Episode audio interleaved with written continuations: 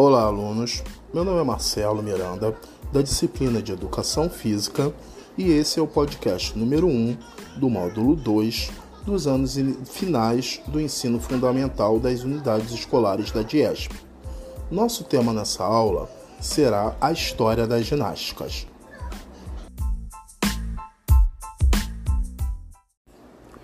As ginásticas tiveram seu início na antiguidade, quando o homem utilizava seu corpo para caçar, se deslocar, se defender, entre outras coisas.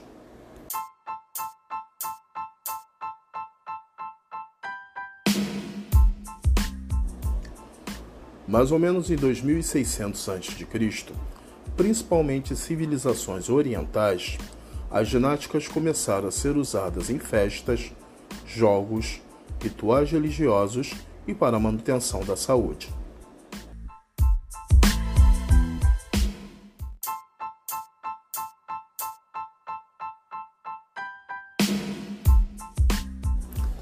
Um exemplo disso é a China, onde na dinastia Huangdi, em 2638 a.C., os exercícios físicos adquiriram um caráter médico e, mais tarde, na dinastia dos Shang, foram praticados sobre o aspecto de arte ginástica médica, como dizia Confúcio em suas obras.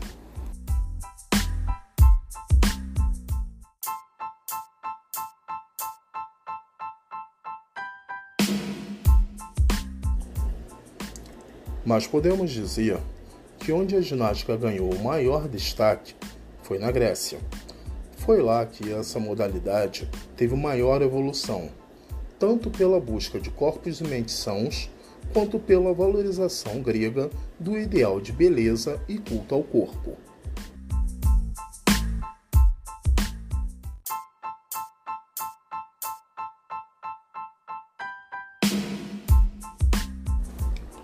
Como exemplo de ginástica, temos as não competitivas e as competitivas.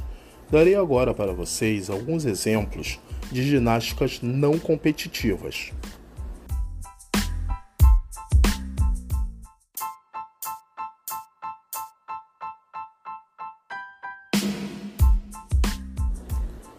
Um exemplo de ginástica não competitiva é o treinamento funcional, onde utilizamos movimentos naturais do dia a dia, como correr, pular, empurrar, puxar, agachar.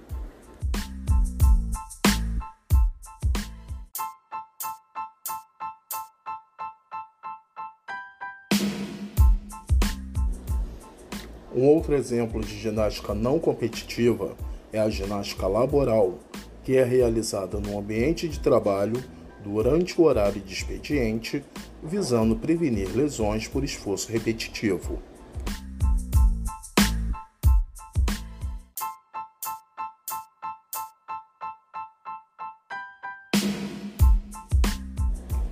Finalizando os exemplos de ginásticas não competitivas, temos a hidroginástica, que é uma ginástica feita em piscinas com o objetivo de melhorar o condicionamento físico e a saúde.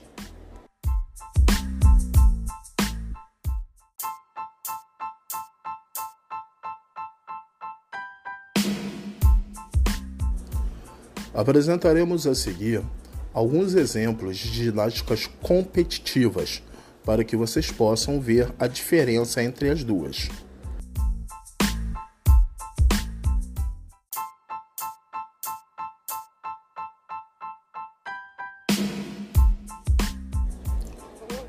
O primeiro exemplo de ginástica competitiva é a ginástica artística, onde os ginastas devem mostrar força, equilíbrio, coordenação, flexibilidade e graça. E essa modalidade é considerada a mais antiga.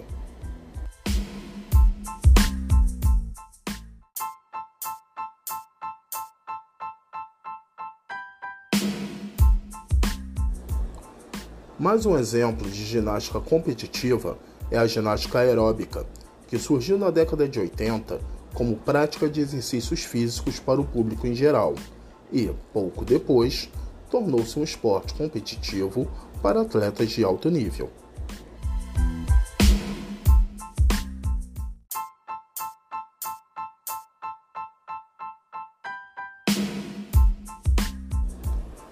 Finalizando as ginásticas competitivas, apresentamos a ginástica de trampolim, que consiste em saltos acrobáticos sobre uma cama elástica e se divide em duplo mini trampolim, trampolim individual, trampolim sincronizado e tumbling.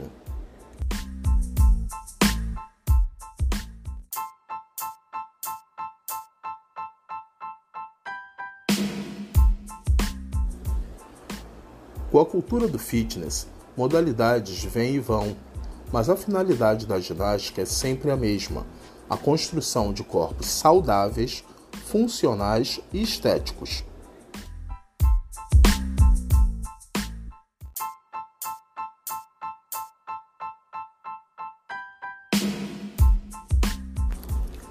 Bem, espero que vocês tenham gostado da aula e tenham conseguido compreender história da ginástica, seu desenvolvimento, bem como algumas de suas modalidades.